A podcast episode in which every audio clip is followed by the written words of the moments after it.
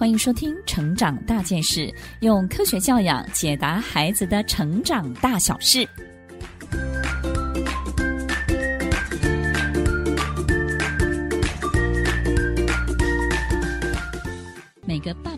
都生怕孩子输在起跑点上。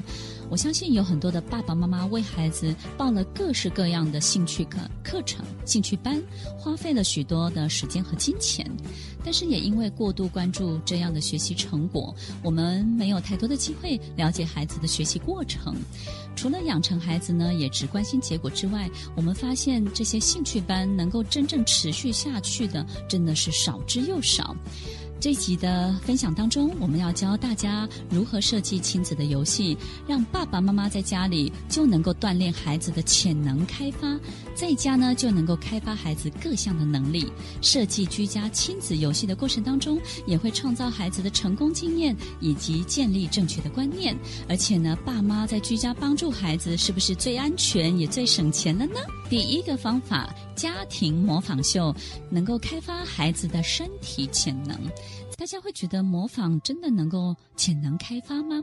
在心理学以及教养的方法当中呢，我们发现孩子在幼儿的时期呢，模仿的能力是最强的。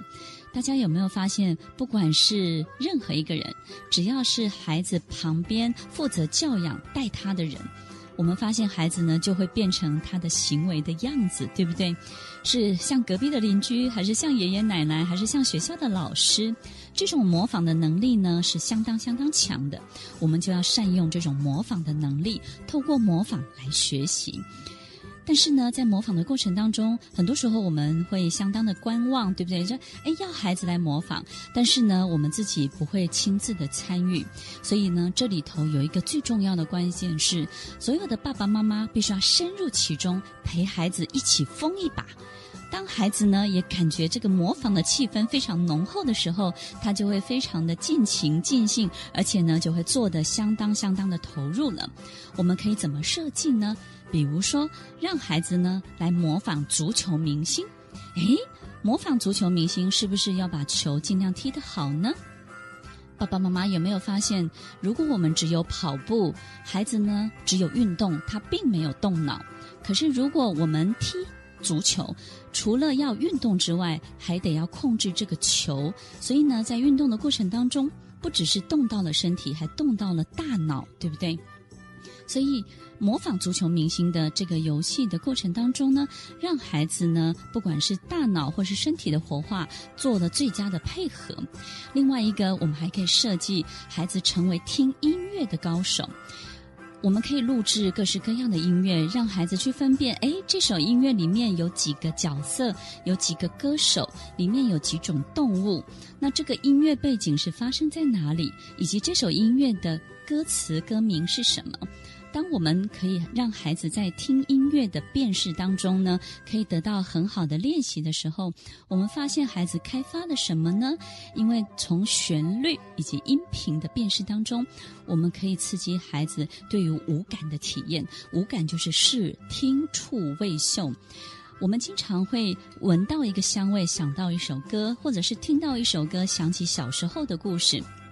或者是呢，呃，听到某一句话就想起妈妈小时候对你做了什么样的温暖的事情。所以呢，其实视听触味嗅都是五感相当联动的，让孩子呢透过设计听音乐高手，成为音乐高手，模仿音乐高手来辨识这些音频，让孩子可以开启五感，这也是一个很棒的潜能开发的游戏。那么第三个呢，我们还可以让孩子去模仿百变的魔术师。哎，今天我们设计了十几二十种角色，让孩子呢变一下。比如说，你现在是最开心的魔术师，于是孩子就会大笑，对不对？你现在呢是一个最利落的魔术师，收拾玩具的速度呢十秒钟就可以全部收完。哎，孩子的速度就变快了。当透过这种十种、二十种的角色的模仿，孩子的潜能开发就会做得非常的好。爸爸妈妈有没有发现，如果孩子呢从一个沙发上跳下来，而且呢非常安全的着地，他会觉得很有成就感。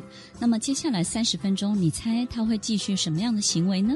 我们发现接下来的半个小时之内，孩子会持续的从沙发一直跳下来，一直跳下来，重复这样的行为，为什么呢？因为孩子喜欢这种新行为。会带来新的能力，而新的能力会带来新的自信。所以呢，透过这些模仿，透过这些很好的潜能开发的游戏的设计，我们可以刺激孩子的脑神经的回路的这些路径。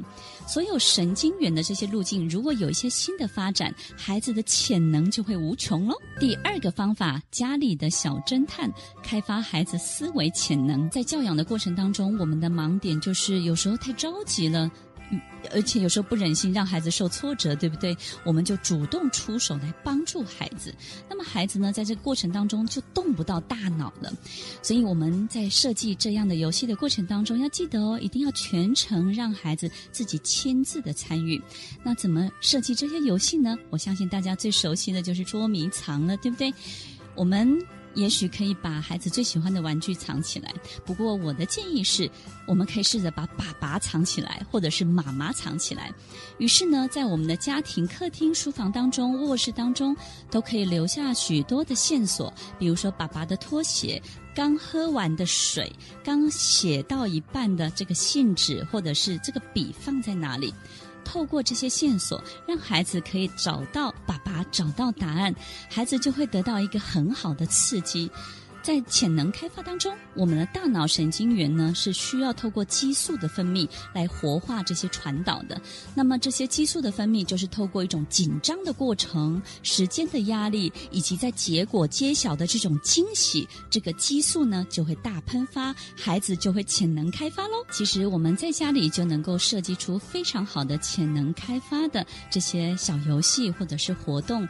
这些游戏跟活动在孩子参与的过程当中呢，我们会发现他的能力跟自信都会同时的增长，亲子关系也会增加的非常的有趣哦。听完今天的节目后，大家可以在 YouTube、FB 搜寻 Emily 老师的快乐分多金，就可以找到更多与 Emily 老师相关的讯息。在各大 Podcast 的平台，Apple Podcast、KKBox、Google Podcast、SoundOn、Spotify、Castbox 搜寻 Emily 老师都可以找到节目哦。